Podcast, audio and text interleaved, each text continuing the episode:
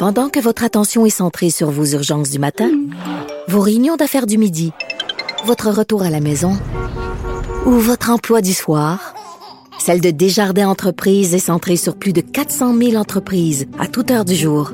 Grâce à notre connaissance des secteurs d'activité et à notre accompagnement spécialisé, nous aidons les entrepreneurs à relever chaque défi pour qu'ils puissent rester centrés sur ce qui compte, le développement de leur entreprise.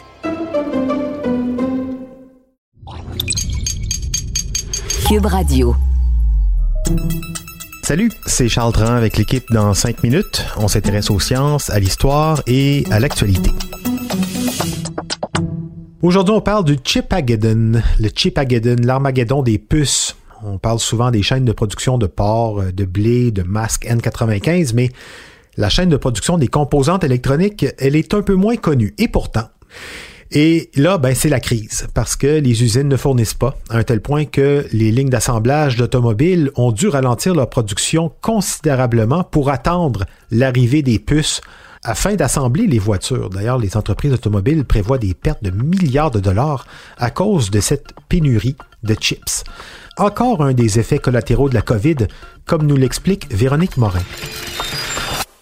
On ne les voit pas, on y pense rarement, mais pourtant, elles nous entourent par milliards. Elles sont responsables du fonctionnement de tous nos appareils, gadgets, des téléphones aux automobiles, en passant par les électroménagers, systèmes électroniques. Je vous mets au défi de trouver quelqu'un ou quelque chose qui n'en a pas besoin. J'ai nommé les puces.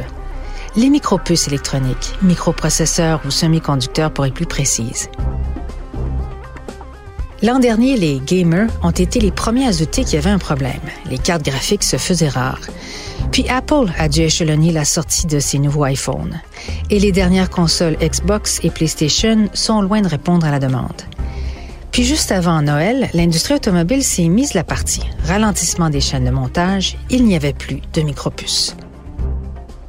Depuis décembre, Ford a dû réduire radicalement la production à son usine du Kentucky. General Motors suspend la production dans trois usines aux États-Unis, au Canada et au Mexique. Même chose du côté de Mazda qui doit réduire la production de 34 000 véhicules cette année en raison d'un manque de puces. L'usine de camions Nissan dans le Mississippi a réduit ses heures. Et en Chine, certaines usines ont aussi décidé de fermer pendant 14 jours pour ne donner que quelques exemples. Et tout ça parce que les chaînes d'approvisionnement n'arrivent plus à fournir les micropuces nécessaires à la construction d'automobiles. Doit-on rappeler que les voitures neuves comprennent entre 30 à une centaine de microprocesseurs? Il s'agirait d'une erreur de l'industrie automobile qui croyait que la COVID ralentirait la vente de véhicules. Elle a donc réduit ses commandes de fameuses composantes microélectroniques. Les fabricants de micropuces, à leur tour, les fameuses fonderies, dont 85 se trouvent en Asie, Corée du Sud et à Taïwan, ont donc adapté leur production. Sauf que les confinements ont considérablement fait augmenter la demande d'ordinateurs et d'autres appareils, des nouveaux gadgets pour permettre aux gens de travailler à la maison et d'occuper leur temps libre. L'industrie automobile, quant à elle, avait d'abord connu une forte baisse de ses ventes au début de la pandémie. Elle a donc réduit ses commandes de microprocesseurs sans se douter qu'il y aurait une forte reprise de la demande d'automobiles neuves au troisième trimestre de 2020. Alors vers la mi-juillet, les ventes de voitures ont rebondi plus rapidement que prévu, alors que la demande électronique grand public, elle, a continué d'augmenter pour atteindre des niveaux inégalés. Pendant ce temps, le déploiement de l'infrastructure 5G ajoute également à la demande. Et Huawei a passé une grosse commande pour constituer un stock de puces avant que les restrictions commerciales américaines ne l'empêchent d'en commander davantage.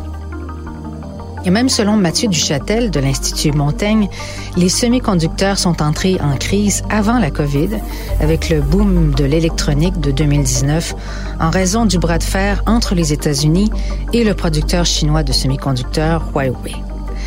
Récemment, TSMC, Taiwan Semiconductor Manufacturing Company, et Samsung, les principaux producteurs de puces, ont dépensé des milliards pour mettre à niveau un nouveau processus de fabrication de puces de 5 nanomètres très complexe pour alimenter les dernières technologies de pointe. Les experts ne s'attendent pas que la pénurie de puces soit résolue avant, dans le meilleur des cas, l'été prochain. Un fabricant de puces a déclaré que les retards étaient désormais si importants qu'il faudrait attendre 40 semaines pour traiter toute commande qu'un constructeur automobile passait en février. Cela pourrait avoir des effets d'entraînement coûteux.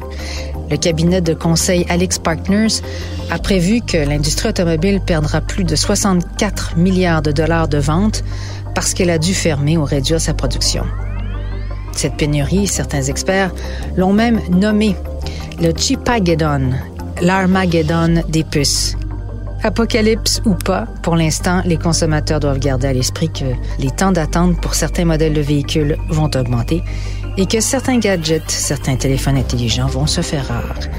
Qualcomm, qui est l'un des plus grands fabricants de puces pour téléphones intelligents au monde, mais qui sous-traite sa production à TSMC à Taïwan et à Samsung, a d'ailleurs admis qu'il avait du mal à répondre à la demande, signalant que la pénurie mondiale de semi-conducteurs est bel et bien généralisée et est là pour durer. Eh oui, pendant ce temps-là, aux États-Unis, on tente de relancer la production domestique de microprocesseurs, mais on avait laissé ça il y a très très longtemps euh, aux Asiatiques. Mais voilà, une fonderie, ça prend du temps à construire, surtout quand on parle de microprocesseurs, de semi-conducteurs ultra sophistiqués. Merci beaucoup, Véronique Morin. C'était en cinq minutes.